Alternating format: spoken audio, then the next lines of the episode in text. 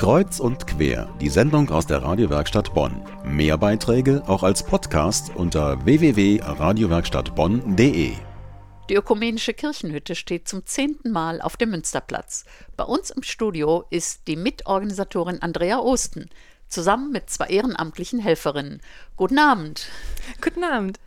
Ich war in der Kirchenhütte und habe mich gewundert, wie viele Zettel da lagen mhm. und was da alles drauf stand. Ich dachte, was soll das denn? Wünsche für das Jesuskind äh, oder was würde ich dem Jesuskind schenken? Mhm. Zeit, Aufmerksamkeit oder sowas habe ich gelesen. Und vorne war ein Kinderwagen. Ich denke, was hat das denn alles zu bedeuten? Wo ist der Zusammenhang?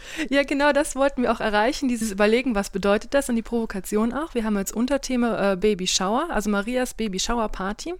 Das ist eine Tradition aus dem US-amerikanischen ähm, Sprachraum dass den äh, jungen Müttern vor der Geburt Geschenke gemacht werden. Freundinnen äh, machen eine Party für die Mutter und für das äh, ungeborene Kind und die werden überschüttet. Das heißt, das ist so eine Art Geschenkedusche. ja, das, äh, genau, so eine, so eine, Art Geschenkedusche. Und wir haben das dann äh, genommen und übertragen auf unsere Kirchenhütte mit dem Thema, ähm, wie können wir die Zeit des Wartens, des adventlichen Wartens inhaltlich gestalten? Wie können wir das für Jugendliche auch attraktiv machen? Weil wir wollten dieses Jahr auch mehr Jugendliche mit reinholen.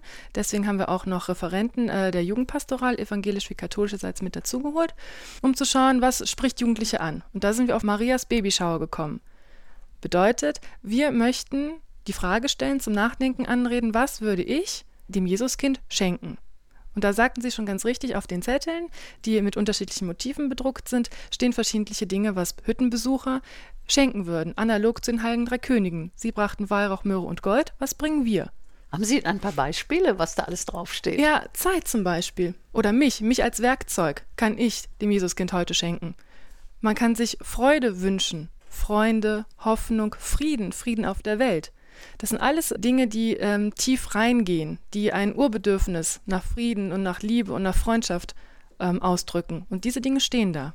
Wenn man also jetzt in die Kirchenhütte geht, kann man diese Zettel alle lesen. Können die Sie liegen lesen? da als Riesenstapel. Und jetzt weiß ich Bescheid, welcher Zusammenhang da ist. Also die Geschenkedusche auch für das Jesuskind. Genau. Bei uns im Studio sind Alexandra Mietner und Hanne Bergmann, zwei Frauen, die ehrenamtlich in der Kirchenhütte gewirkt haben. Guten Abend. Guten Abend. Guten Abend. Sie haben gestern von vier bis sechs die Kirchenhütte betreut. Können Sie mal sagen, was Sie da getan haben? Oh, sehr gerne. Also abgesehen davon, dass es gestern unglaublich spannend war, besteht die Arbeit in der Kirchenhütte einerseits darin, dass man Ansprechpartner bzw. Gesprächspartner ist für diejenigen, die in die Kirchenhütte kommen und wir gleichzeitig aber dieses Jahr auch Tee ausschenken. Das heißt, es gibt dann also auch die Tätigkeit des Teekochens und Teeausschenkens und bei dieser Gelegenheit die ersten Gespräche zu führen. Frau Mietner, äh, sprechen Sie dann die Leute direkt an und sagen, möchten Sie mit mir sprechen oder möchten Sie wissen, warum wir dieses Motto haben und was dieser Kinderwagen hier zu bedeuten hat? Oder wie machen Sie das?